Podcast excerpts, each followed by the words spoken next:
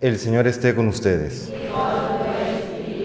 Lectura del Santo Evangelio según San Marcos.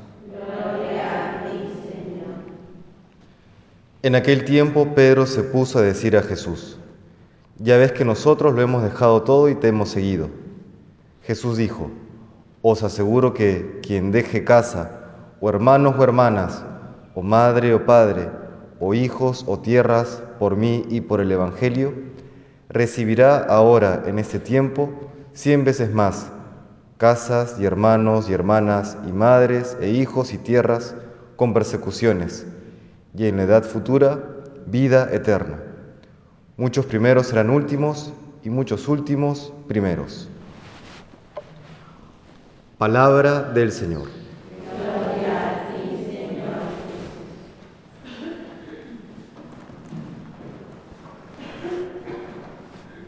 Hemos leído un pasaje del capítulo 10 del Evangelio según San Marcos y esta altura del Evangelio, pues los apóstoles, Pedro incluido, están en ese proceso de purificación, de comprender qué significa seguir a Jesús. Por eso esta pregunta, medio con cierto interés eh, material o político, podríamos decir, Pedro le pregunta en pocas palabras, ¿qué vamos a recibir nosotros que, hemos dejado todo, ¿no?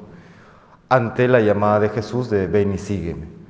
Esta, pregunta y la respuesta con la ayuda del Espíritu Santo, ¿no? que hemos celebrado el domingo, el Pentecostés, Pedro irá comprendiendo cada vez más de una manera más profunda qué es lo que significa este, dejar todo y seguir a Jesús y aquello que recibe eh, con persecuciones, lo, vivirá él en carne propia. ¿Qué es lo que podemos decir? Que Jesucristo sigue llamando hoy como siempre, nos sigue llamando a una vida de virtud, nos sigue llamando a la vida cristiana y en medio de nuestra propia vida, en cada instante nos sigue llamando Jesús a un mayor seguimiento. Cada mañana que levantamos nos llama a una vida de fidelidad, cuando pecamos, nos llama a una vida de arrepentimiento para una mayor conversión. Cuando las cosas eh, ocurren bien como esperábamos, están a la altura de nuestras expectativas o las desbordan, nos llama a una vida de acción de gracias. Constantemente el Señor nos llama a una vida de mayor virtud. Y al mismo tiempo, quizá ya no por un interés eh, particular, eh, por, una especie de ambición individual, sino también porque todos tenemos necesidades, podríamos preguntarle al Señor, Señor, nosotros que lo hemos dejado todo y que queremos seguir dejándolo todo, ¿qué nos va a tocar? ¿Qué nos vas a dar? ¿Cómo nos vas a ayudar en esta vida que no resulta fácil? Y el Señor, con esta frase ¿no? de recibiréis cien veces más, casas, hermanos, hermanas, etcétera, con persecuciones. Lo que nos responde el Señor es que no te preocupes, yo me encargaré de ti. Es lo que nos dice el Señor. ¿no? En medio de las dificultades o los retos diarios, por supuesto que sí, porque nos faltan, así es la vida.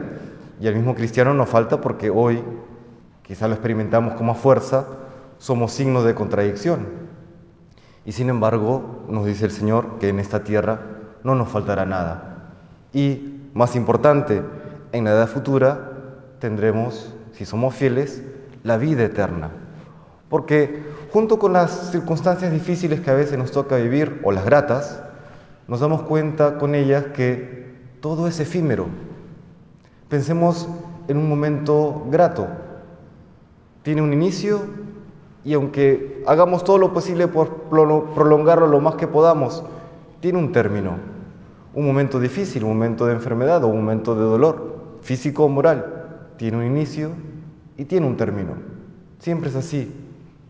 La vida termina como escapándose de nuestras manos. El tiempo fluye y no podemos hacer nada para detenerlo. Y esto podría llevar a una frustración, ¿no? porque realmente no poseemos nada. Eh, Heráclito lo decía de cierta manera, no, no nos podemos bañar en un mismo río dos veces, porque el tiempo fluye, hay un cambio. ¿Qué es lo único que permanece? Dios. Cristo es el único que permanece. y esa vida eterna es lo que permanecerá, porque ya será la vida en Cristo para siempre, en la presencia de los ángeles y de los santos. Eso es lo que le da solidez, consistencia a la vida cristiana.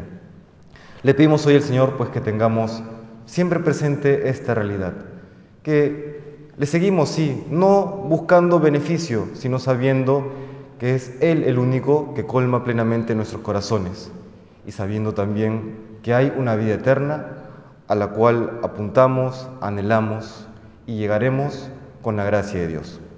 Que el Señor nos bendiga.